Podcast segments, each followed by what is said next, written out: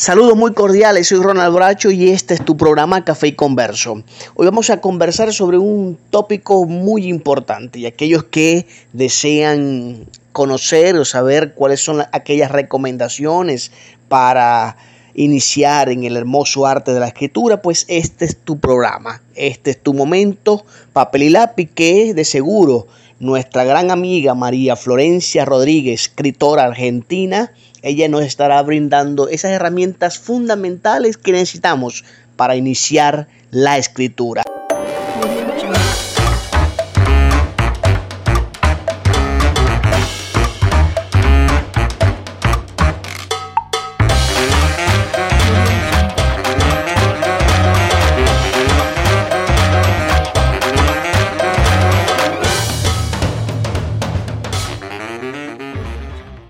Saludos, ¿qué tal? ¿Cómo están todos y todas los que nos escuchan por las diferentes plataformas en las que está disponible nuestro podcast Café Converso?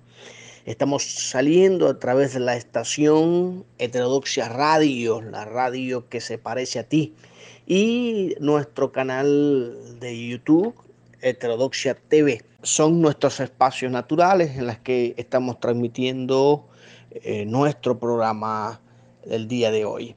Sin embargo, también salimos a través de las diversas plataformas de podcast como eBooks, como Google Podcast, como Spotify, como Anchor. Allí pueden ustedes descargar, descargar la aplicación y pueden encontrar nuestra programación como Café y Converso. Hoy queremos conversar con una gran escritora argentina llamada María Florencia Rodríguez. Florencia Rodríguez es una escritora argentina, creadora del universo Eximidos, el cual mezcla fantasía, ciencia ficción y terror. Escribe desde que tiene memoria, habiendo creado su primera novela propiamente dicha a la edad de 11 años. Sus libros publicados hasta ahora dentro del mencionado universo literario son Eximidos, Diablo y Monstruo. También ha incursionado en el género romántico con su obra Ya no cambias más y lanzó una recopilación de relatos de géneros de varios llamados de varios géneros llamados Pecados, Mascotas y Zombies. Recientemente publicó una novela crítica y polémica de ciencia ficción llamada Gran Hermanastro. Ha participado en las antologías internacionales Horrores Boutique y del sello literario Letras de Sangre Siete Pecados. Actualmente se encuentra trabajando en sus proyectos que pronto, pronto verán la luz, tanto en una nueva antología como en la continuación del universo Eximidos e historias varias. Con ustedes, María Florencia Rodríguez.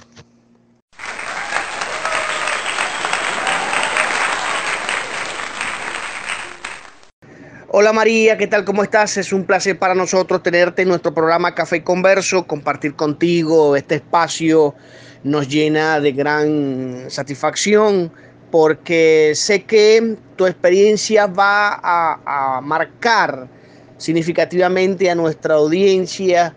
Ella, tenemos nosotros una audiencia de compañeros, de amigos, de amigas que eh, desean eh, tienen esa, esa ansiedad, esa necesidad de aprender y de profundizar sobre el tema de la literatura, de la escritura. Y bueno, sabemos que tú estás muy presta a, compartir con nosotros tu experiencia y tus recomendaciones. Así que bueno, es un grato honor para nosotros tenerte en nuestro programa. Hola, eh, bueno, muchas gracias antes que nada. Eh, por la invitación al programa Café y Converso. Y que me puedes decir Florencia porque es como me llaman acá, me llaman en Argentina, es más común. Pero María no es tan normal. Genial, genial, Florencia, porque quiero resaltarte la diferencia, ¿no? Cultural, por supuesto, sin duda alguna. Venezuela, em, no sé si es así también en otras partes, en otras partes de, por lo menos del, de América del Sur, ¿no? De este lado de, eh, de las otras partes, Colombia, otros países, que identifican es el primer nombre regularmente. Y el nombre de María es muy, muy, muy usual acá. Por supuesto, eso tiene que ver con mucha raíz, eh, mucha raíz cristiana, mucha raíz católica, mucha raíz, eh, muchos elementos de fondo en la cultura nuestra eh, que tiene su fundamento en la la religión popular, ¿no? Del catolicismo. Pero, y que eso, por supuesto modeló muchas cosas. Los nombres fueron muy, este, estaban presentes en ello, ¿no? Y pues imagínate tú cuántas Marías no hay, cuántas Carmen, cuántas, este, todos esos nombres bíblicos que están en nuestra sociedad, sin duda alguna. Pero, pero buenísimo.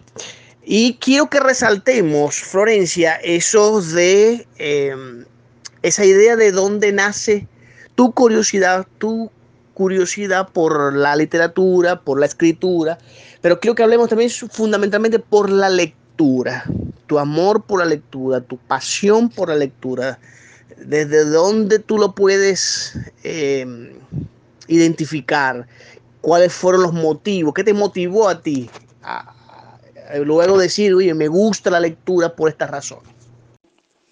Bueno, mi pasión por la lectura creo que vino conmigo en mis genes de alguna forma, porque imagínate que yo em, realmente aprendí a leer sola, aprendí a leer eh, totalmente sola cuando iba al jardín de infantes o kinder, creo que le dicen así allá, o jardín, bueno, eh, viste que a pesar de que hablamos el mismo idioma, hay palabras que son muy diferentes.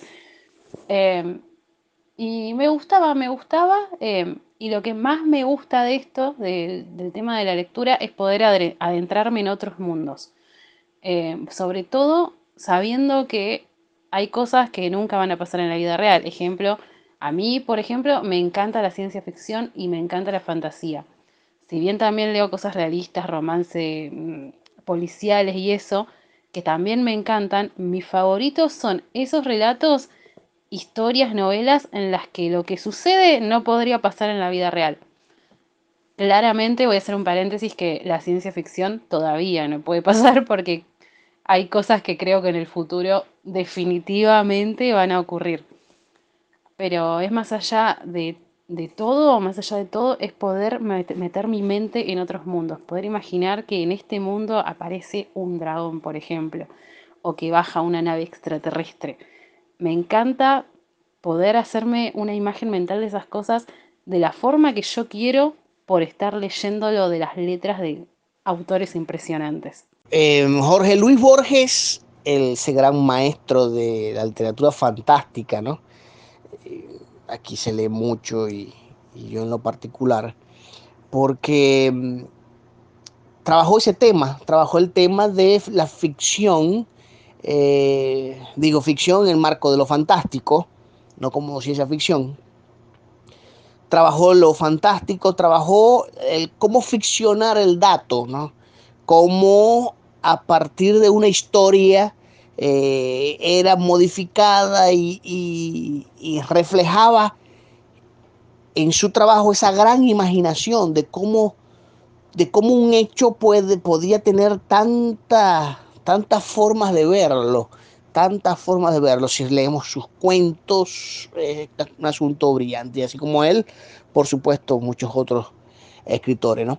Y lo genial de, la literatura fantástica eh, está eh, muy presente el tema de la imaginación, como en, como en todos los géneros. No sé qué dices tú, Florencia, pero por ejemplo, leer el romance también envuelve una, una, imaginación, de imaginarse los personajes, imaginarse sus gestualidades, imaginarse sus amores, imaginarse cómo es ella, cómo es él, eh, pero es otro tipo de imaginación, como la novela histórica, como lo, así sucesivamente, ¿no? Pero sin duda alguna apasionan, apasiona el tema, el tema literario. Y eh, en tu caso, además de haber aprendido a leer sola, pero ¿por qué sientes que aprendiste a leer sola? No sé. Eh, ¿Qué piensas tú que hay detrás de ello? Te gustaba, tenías la necesidad de hacerlo, este, yo, tú querías que, este, mire, quiero, quiero saber lo que, lo que dice este libro, lo que dice esto, este aviso, este papel, o bueno, fue un asunto innato en ti y de pronto te viste ya leyendo. Si me pasaba eso, que quería saber y entender qué era lo que estaba leyendo mi papá en los libritos. Porque, ¿qué pasa? Esto es una anécdota en realidad graciosa y tierna. Porque yo me daba cuenta, a ver, era chiquita y me daba cuenta cuando mi papá no tenía ganas de leerme un librito y que se salteaba páginas. Entonces yo me dije, y aparte me acuerdo, tengo recuerdos revividos de esto, que yo quería leer eso que mi papá se estaba salteando. Entonces aprendo sola. Y me acuerdo en el jardín que, por ejemplo, yo tenía un, cartel en la salita, salita amarilla, en la que cada, al lado de cada letra había un animal o un objeto. Entonces yo deducía, a ver, si esto es un, no sé, una silla, empieza con el sonido de silla y el símbolo que está al lado, entonces es la S. Y así con cada letra eh, iba armando palabras aprendí a leer y después me leía yo sola los libritos que mi papá se salteaba. Eh, y después, bueno, iba leyendo libros cortos hasta que a los 11 años, no, mentira, a los 10 años. A los 10 años, porque me acuerdo que estaba en quinto grado, eh, nos llevaron a una librería de paseo y conocí Harry Potter. Y a la par de Harry Potter leía Borges. O sea, nada que ver una cosa con la otra, porque tenemos fantasía juvenil y después lo que escribe Borges, que es otro nivel, es un nivel de complejidad tremendo que a veces yo digo en chiste que me arruinó la cabeza, pero lo digo en un sentido bueno. Acá en Argentina solemos decir palabras un poco fuertes eh, o, insultos, pero que en realidad eh, son de manera positiva. Así que todos esos mundos me hicieron sentir mucha más curiosidad por la lectura. Bueno, no, siéntete libre. me, nos gustaría pues escucharte en tu naturalidad, cómo expresas tus ideas y tus emociones. Siéntete libre de decirlas. Este, sin embargo, ajá, y, lo curioso de, esa anécdota, ¿no? Lo, ese deseo de, niña que te despertaron las letras esos símbolos que tú veías allí, ¿no? Em, ese código y, buscabas descifrarlos de alguna forma. Para ti la lectura, desde tu experiencia, pero también desde tu reflexión, eh, también debe envolver el compromiso de, de la familia, de papá, mamá, y si no están ellos, de un hermano, una hermana, un abuelo, una abuela, un familiar, un cercano que, eh, que te estimule, que te este, proponga, que te ponga en tus manos un libro. De hecho, yo fui la primera en mi familia en leer un libro largo, porque a mi papá no le gusta leer y eh, gracias a que yo a los 10 años empecé, a él le dio curiosidad por esas cosas. Sí me leía cuentitos y libritos cortos, libros para la edad que tenía muy chiquita e inventaba también historias sobre la marcha, pero no había leído nunca una novela larga, por ejemplo, o un libro largo de lo que sea. Después, gracias a mi influencia, empezó a leer, y mi mamá también, a leer cosas más largas, quiero decir, porque ya, por eso, como decía antes, los libritos, cuentitos, sí y mi mamá no leía, pero nada de nada. Y cuando yo tenía 13 años, le leí Harry Potter.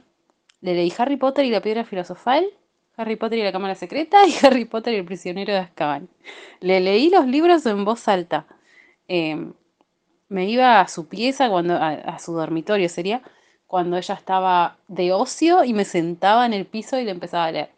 Y gracias a eso le dio mucha curiosidad por la lectura y ahora lee muchísimo. Lee libros gordísimos, sobre todo de suspenso. Ama el suspenso. Eh, y nos recomendamos libros y todo. Pero es, gracioso porque en realidad fue al revés, porque uno siempre deduce que por ahí los padres llevan al hijo a que lea y en mi caso fue al revés.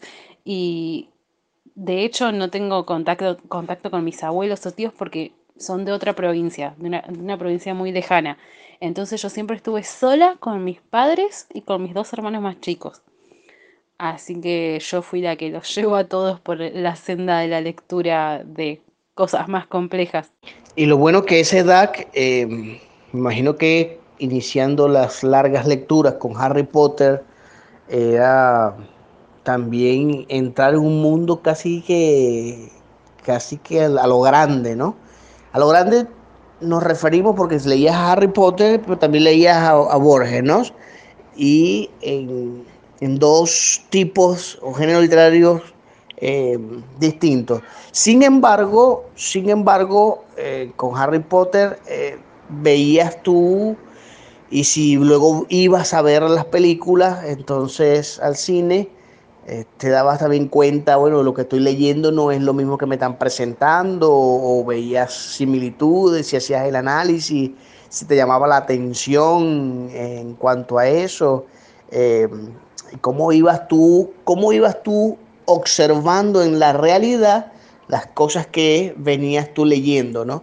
Porque leer también a Borges es también hacer una lectura de Argentina, es también hacer una, una lectura de sus calles, de, su, de las vivencias este, que se puede tener en, una vida citadina, de alguna forma u otra. Eh, lo que es Harry Potter, eh, me encontré en el cine con una decepción, porque si bien me gustó, yo era re chiquita cuando salió, me gustó ver eh, en el cine a los personajes que imaginé traídos a la vida por actores pero también es una realidad que me di cuenta de la decepción que es eh, ver en una pantalla grande que no aparecen cosas que uno había leído en el libro. Así que sí, yo estaba, yo me acuerdo cuando fui a ver Harry Potter y la piedra filosofal, estaba esperando un montón de cosas que había leído en el libro y no pasaban, y era, pero ¿por qué no están pasando? Pero faltó esto, faltó aquello, faltó lo otro. Eh, y en cuanto a Borges, yo creo que es mucho más difícil de, de llevar que sus historias son más difíciles de llevar al cine, a la pantalla. De todos modos, creo que con todos los avances que tenemos en lo que es eh, el cine, lo audiovisual, eh, muchas cosas como, bueno, viste que actualmente parece que está de moda el final abierto o que o las historias a la libre interpretación. Yo creo que hoy en día se podría hacer una eh, interpretación en pantalla de los relatos de Borges. Y te digo algo, si hay algo que me encantaría que se hiciera, que yo no entiendo por qué todavía no lo hicieron, es el Eternauta.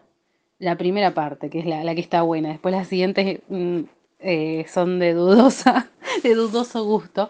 Pero la primera parte del Eternauta es excelente y me encantaría que lo hicieran, esto ya es, eh, bueno, tiene imágenes y todo, pero me encantaría que lo hicieran en ciencia ficción argentina y no puedo entender por qué todavía no se hizo una película o una serie con eso. Oye, pero yo no quisiera llevarme una decepción de ver cómo intentan llevar, tú te imaginas, Florencia, cómo intentan o intentar llevar a la pantalla grande una obra de Borges y que de pronto te des cuenta de que Dios lo cambiaron todo. O sea, eh, yo preferiría quedarlo, dejarlo así, no sé, no sé tú. sí, por un lado es verdad que arruinan muchas cosas, arruinan muchas obras literarias, pero también es verdad que algunas se adaptan muy bien y con esta moda, como decía, de, de dejar finales abiertos o de la libre interpretación de toda la trama, habiendo películas de, la calidad que hay actualmente, apuesto a que se podría hacer algo perfecto. Obviamente bien supervisado, bien supervisado, con un, un buen, una buena inversión inicial, con buenos actores, por favor, porque cuando hay un mal actor arruina todo también. Eh, pero sí, es un riesgo. Admito que es un riesgo, pero creo que se podría. Parece entonces que estoy en presencia de una mujer optimista, optimista con, con el cine y con este, esas, esas maneras de adaptar eh, obras, grandes obras literarias. Tú eres así, Florencia. Florencia Rodríguez es así de optimista para en su vida, para todas las cosas. Em, ¿Qué te han enseñado los libros? ¿En qué, qué cosas de tu desarrollo personal tú puedes decir, oye, los libros me han enseñado a esto? La lectura ha sido fundamental en mi vida personal, psicológica, interior. Primero que nada, abrió mi mente la lectura, porque empecé leyendo ficción y terminé leyendo libros de ciencias naturales, libros de, medicina, de psicología, de historia, eh, uno de tarot. Estoy aprendiendo tarot. Eh, uno, la verdad es que eh, al, abrir, al empezar a leer un cuento de chiquito, sos chiquito, te lees un cuento y capaz que estás abriendo un mar de posibilidades. Porque la lectura es salud, la lectura es vida, la lectura es felicidad. Y sí, lo veo con optimismo completamente y pienso que capaz que es un, ideal muy amor y paz y un poco ingenuo, ¿no? Pensarlo así. Pero yo creo que si todo el mundo leyera constantemente, si todo el mundo viajara en vez de con una tablet o con un celular, que está bien usar celular, pero con un libro bajo el brazo, el mundo sería un lugar mejor, porque la gente estaría todo el tiempo en contacto con algo que le abre la mente y que le da curiosidad por saber más, por investigar más, eh, por meterse más en temas que tal vez nunca pensó que iba a tocar, como a mí me pasa con el tarot. A mí me interesó mucho el tema de los arcanos mayores, empecé a leer porque tuve una idea para una novela que me puse a escribir y quería saber a profundidad sobre eso, porque no, a mí no me gusta escribir sobre cosas que no sé. Y me terminé enganchando con eso, me terminé reenganchando. Así que me parece que realmente la lectura, si todos lo llevaran a cabo, eh, haría un mundo mejor. Yo creo, Florencia, que para mí eh, no es ingenuidad, ¿no? Es un deseo que tenemos eh, todos los que tenemos mucho, un fuerte vínculo con la lectura, que no es una ingenuidad, sino es un vivo deseo del fortalecimiento de la condición humana y eso se hace también a través de la lectura, cómo cultivas la imaginación, la creatividad, este, como tú dices, se te abre el entendimiento, hay un crecimiento mental, eh, te elevas a la condición, a una condición humana mucho más fuerte y te sensibiliza este, mucho. Y creo que es a lo que debemos de fortalecernos. Eso me lleva a hacerte una pregunta, a la siguiente pregunta, los compromisos, ¿no? Eh, ¿Sientes que al escribir hay compromisos. El escritor tiene compromisos con sectores, con, grupos, con algún aspecto de la sociedad, por ejemplo, tiene mm, compromisos políticos, o compromisos económicos, compromisos sociales, o compromisos eh, de algún tipo, o el escritor, por el contrario, tiene un compromiso consigo mismo, con lo que él desea escribir y punto, pues eh, ya. Para mí es el compromiso con uno mismo como escritor. Eh, más que nada cuando uno tiene una imaginación tan activa. A mí me pasa de vivir más en mi imaginación que en la vida real, prácticamente. Es algo que tengo que cambiar porque no está muy bien que digamos. pero bueno, eh, me parece que es eso, tratar de transmitir, pero también hay una responsabilidad de, por ejemplo, las cosas que escribimos, hacerlas bien. Puede ser una responsabilidad gramatical, ortográfica y esas cosas para que la persona que lea aprenda cómo escribir si es que tiene ganas de hacerlo o que aprenda bien las palabras, porque realmente estando en este mundo he leído libros que han sido muy mal editados, incluso libros para niños que han sido mal editados, que ¿cómo puede ser que le den esos libros a niños de escuela para que aprendan y que las palabras estén escritas con falta de ortografía? Me parece que por ese lado sí hay una responsabilidad y un compromiso. Después ya lo que es político, social o económico, lo que sea, eso ya e, va aparte. Eso va, em, digamos, a criterio de cada escritor. Pero lo principal para mí es lo, el compromiso con uno mismo. Bueno, sin duda, sin duda. Sin embargo, no nos pongamos todavía tan serios. Lo dejaremos para, para el final. Pero este, sí nos gustaría saber en ese, en ese, en esas relaciones con la literatura y ese vínculo con la lectura, pero de igual forma Florencia Rodríguez, ¿qué otras cosas hace en su día a día, en, este, en qué trabaja, eh, qué está estudiando, cuáles son sus hobbies, si practica algún deporte, eh, si le gusta la música, qué tipo de música. Em, coméntanos, coméntanos para todos los que nos escuchan en nuestro programa Café y Converso que em, Florencia Rodríguez también se alimenta, no se aísla, el que el, amor a la lectura y a la escritura eh, no tiene que aislarnos del mundo, ¿no? No, para nada, para nada. Eh, a mí me encanta salir con mis amigos, salir a tomar algo de día o a la tarde temprano, porque lo que no me gusta es salir a bailar, por ejemplo, salir de joda, como diríamos acá. Pero yo hago un montón de cosas, yo no estoy estudiando actualmente, pero pues ya estudié un montón de cosas. Estudié veterinaria, auxiliar veterinaria, peluquera canina, eh, maquillaje, técnica superior en musculación, de hecho lo soy, eh, instructorado de zumba profesora de ciencias naturales, es un montón de cosas. Eh, y la, verdad es que siempre me gustó escribir. Yo hacía otras cosas como para tener títulos, para darle a mis padres que estuvieran orgullosas, orgullosos de mí.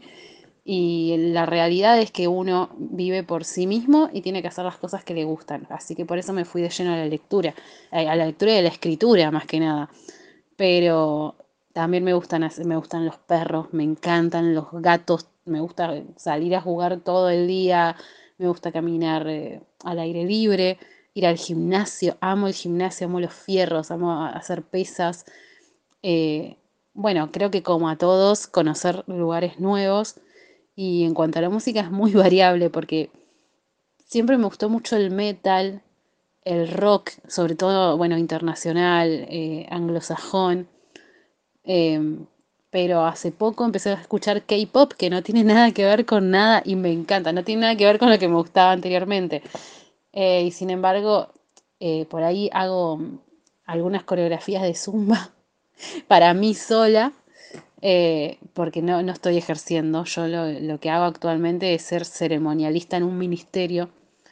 Em, y bueno, y, y bailo sola, bailo sola, me encanta. A veces con mis amigas, tengo que reconocerlo, pero bueno, básicamente eso. Nos gustaría entonces ahora que nos comentara, Florencia, cómo fue tu experiencia con tu primera obra. Cuando tú dijiste, mira, este, esta novela, esta obra eh, este, está para ser editado, está para ser publicado. Cuando te diste cuenta y dijiste, vamos a editarlo, vamos a publicarlo. ¿Y cómo fue ese proceso? Me animé gracias a la pandemia. Eh, a publicar, porque si bien yo siempre escribí, siempre tenía blogs secretos, me daba vergüenza decirle a la gente que escribía, lo cual está muy mal, y es el primer consejo que le doy a la gente que escribe, que no tengan miedo de publicar eh, lo que su imaginación les dicta. Y mi mamá y mi mejor amigo me empujaron a publicar Eximidos, que es el primer libro que, que saqué a la luz por un tema psicológico que no puedo explicar porque estaría spoileando. Em, pero bueno, eh, lo que sucedió fue que eh, una editorial me ofreció publicar con ellos porque gracias a la pandemia eh, hicieron una plataforma de venta de libros digitales. Así que me terminé animando, obviamente gracias a ellos, porque yo sola no sé si hoy en día estaría publicando por esta vergüenza y miedo que tenía. Por suerte ya se me pasó. La publicación de la novela Eximidos está asociado a tu proceso de producción y de escritura en tu blog. No, Eximidos no, Eximidos no, no tenía indicios de esa obra en ningún lado. No lo dejé por internet ni nada. Pero Monstruo sí, Monstruo había empezado con la idea en 2014, em, escribiendo algunos posteos. De hecho, eh, todavía hay algunas publicaciones en mi blog eh, que se llama ¿cómo que se llama? ah, Universo Eximidos, perdón, porque el blog no lo uso mucho, pero sí tengo que reconocer que borré un montón de cosas porque formaban parte fundamental del libro, pero lo que yo venía haciendo desde 2014 era escribir como si yo fuera el monstruo, o escribir lo que me pasaba a mí cuando el monstruo aparecía. Obviamente a mí como personaje, no era yo, no era Florencia la que escribía, sino un personaje. Y un día dije, esta historia está muy buena, objetivamente. Entonces empecé a borrar posteos que podían ser claves por las dudas para que, por un tema de que si algún día alguien compra el libro, después ve el blog, nos esté spoileando, escribí el libro, lo presenté a un concurso en su momento, uno de Argentina, y em, quedó una cosa, un thriller paranormal muy lindo, muy, eh, muy lo que yo quería, exactamente lo que yo quería. Eh, así que en realidad sí, el que surgió de un blog es ese, es eh, Monstruo. Y Ya no cambias más, lo escribí en 2008. Y ese en realidad lo empecé a escribir para un foro de pesca, por eso tiene la pesca deportiva involucrada en la historia de amor, de romance, es de hecho el único libro de romance que publiqué pero tiene mucho de pesca deportiva eh, porque era en un contexto de un festival nacional que se hace acá en Argentina. Y tengo que decir que los primeros capítulos los publiqué en un foro de pesca.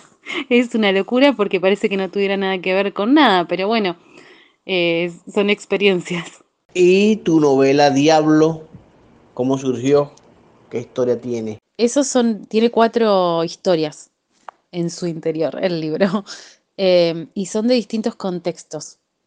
Una o dos, dos de las historias las escribí en 2018, otra en 2019 y otra en 2020. Em, yo estaba internada porque me dio una gripe tremenda y justo iniciaba el coronavirus.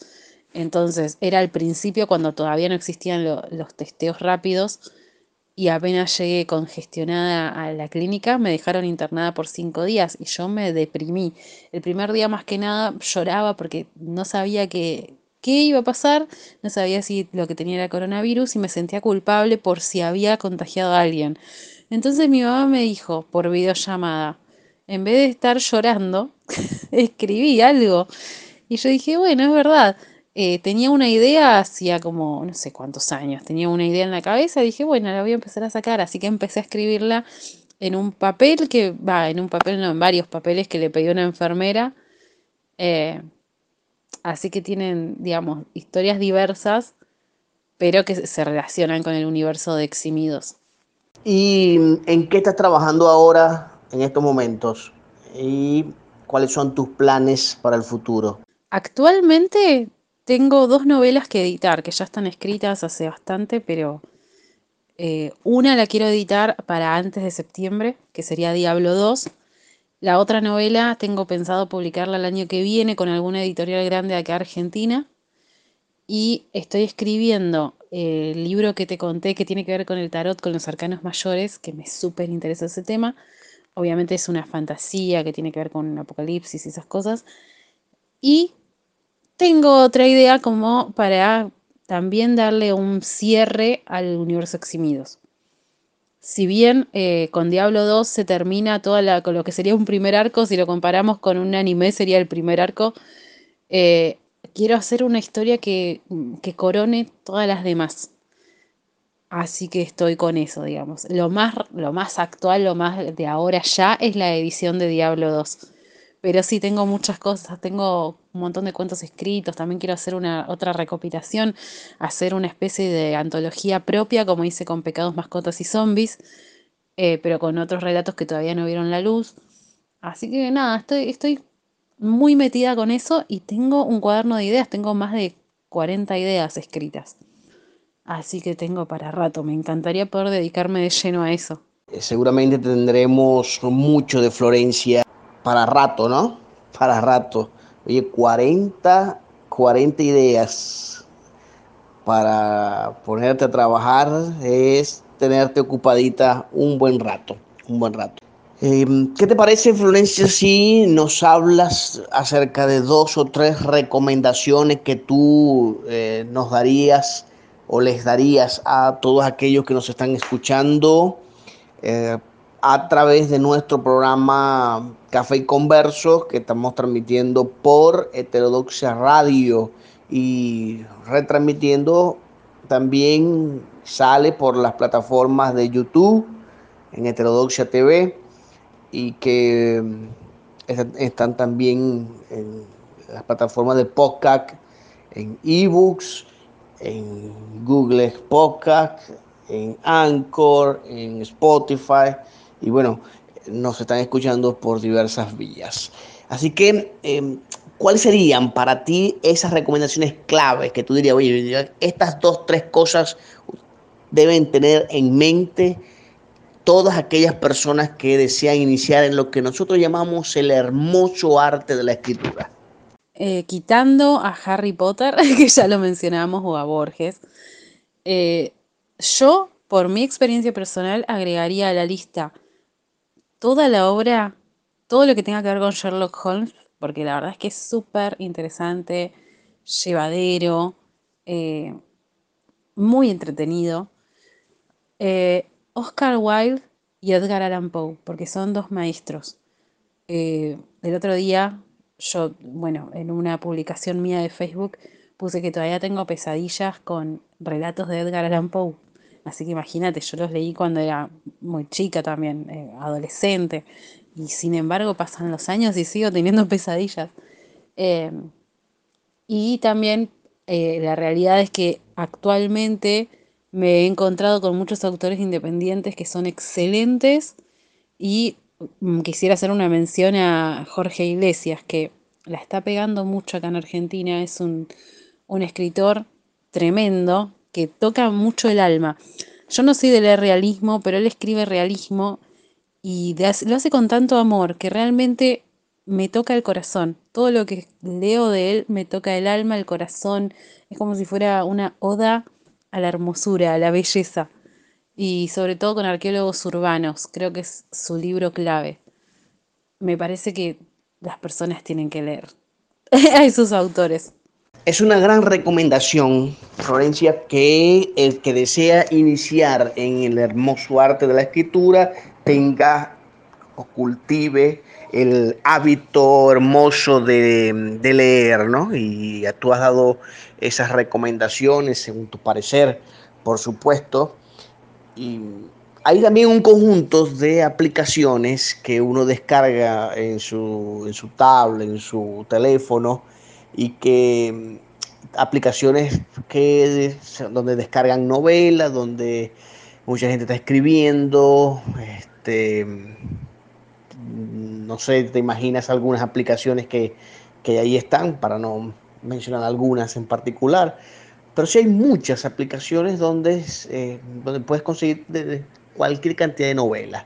Sin embargo, eh, tú consideras que ese tipo de aplicaciones también ayudan a cultivar, a enriquecer la creatividad del que va a iniciar en la escritura.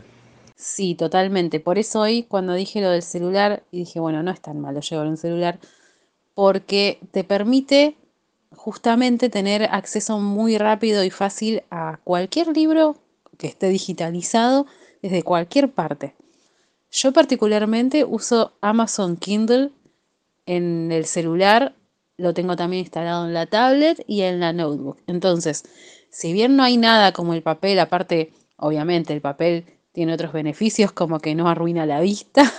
Yo el año pasado me leí 100 ebooks y terminé con los ojos quemados. Tengo que renovar mis anteojos, imagínate. Pero si, si lo haces con moderación y no como lo hice yo, si lo haces con moderación, me parece que es una herramienta muy útil. Aparte, eh, hay otra realidad y es que publicar en países de Latinoamérica es muy caro. Creo que en España también es caro. Entonces, por ahí hay muchos autores que prefieren arrancar por el ebook, por vender ebooks. Y me parece una excelente opción para que aprendan a editar, para que aprendan a maquetar. Eh, así que sí, hoy en día definitivamente eh, es una buena opción. Muchas gracias Florencia por compartir con nosotros tu experiencia, tus recomendaciones, em, tu punto de vista. Fue para nosotros un placer tenerte en nuestro programa. Sabemos que no te vas a ausentar por mucho tiempo porque seguramente nos seguirás acompañando, siempre dándonos tus tics, tu, tu visión eh, literaria del mundo y, y aún de los mismos textos que has venido trabajando. Así que estamos complacidos desde nuestro programa Café Converso con esta hermosa conversa y sabemos que bueno, nuestra audiencia así lo expresa a través de las diversas vías y plataformas que estamos saliendo. Gracias, gracias Florencia por tu tiempo y por compartir con nosotros. Muchísimas gracias a vos por la invitación y espero que todo lo que dije les sirva a los que quieran empezar a escribir porque me pasa mucho que, que, me piden consejos y me parece que lo mejor es primero animarse, segundo sentarse a escribir sin excusas y tercero ser un buen lector, porque para ser un buen escritor hay que ser un buen lector. Así que bueno, un beso enorme y mil gracias. Gracias a todos ustedes por acompañarnos en nuestro programa Café Converso. Visiten nuestra página web www.ronalbracho.blogspot.com y escríbanos en nuestro correo electrónico cafeconverso.gmail.com. Allí podrá enviarnos sus sugerencias, sus comentarios y aún también sus palabras de aliento y de motivación para continuar con lo que hemos venido haciendo de todo corazón. Este ha sido su amigo y hermano Ronald Bracho y su programa Café Converso para ti.